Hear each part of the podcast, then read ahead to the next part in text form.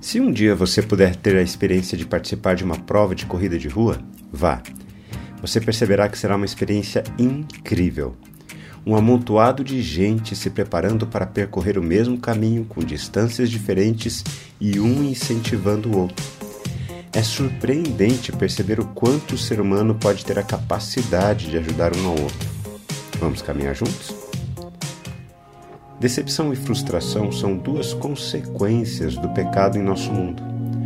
As relações humanas a todo momento passam por essas terríveis experiências. Esses dois sentimentos estão ligados ao fato de não termos as nossas expectativas atendidas e ambos estão relacionados ao que esperamos dos outros.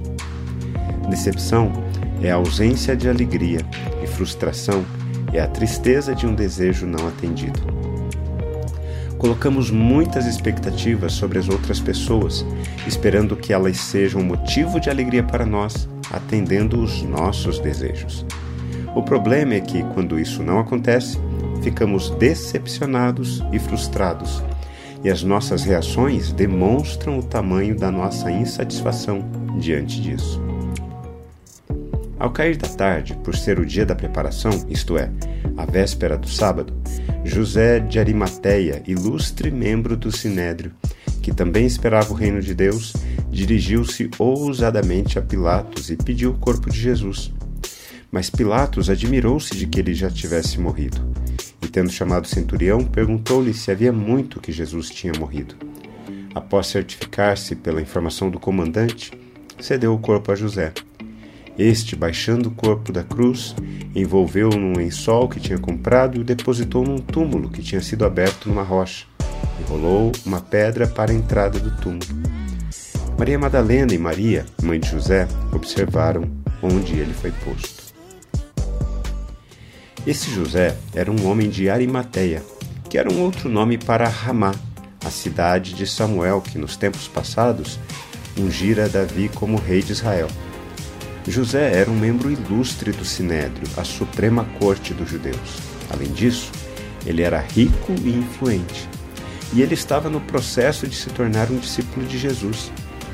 O Evangelho de Lucas, inclusive, nos informa que José de Arimateia não havia concordado com a decisão e a ação do Sinédrio, condenando Jesus à morte. Nenhum parente nem discípulo veio reivindicar o corpo de Jesus para o enterro. As mulheres, discípulas de Jesus, não tinham nenhuma chance de se aproximarem de Pilatos com tal pedido. Assim, José de Arimateia, um membro proeminente do Sinédrio, pede a Pilatos o corpo de Jesus. E este foi um ato de coragem, pois honrando o corpo de Jesus, ele poderia ser acusado de apoiar um criminoso. E apesar disso, José fez isso como alguém que compartilhava da expectativa de Jesus na vinda do reino de Deus.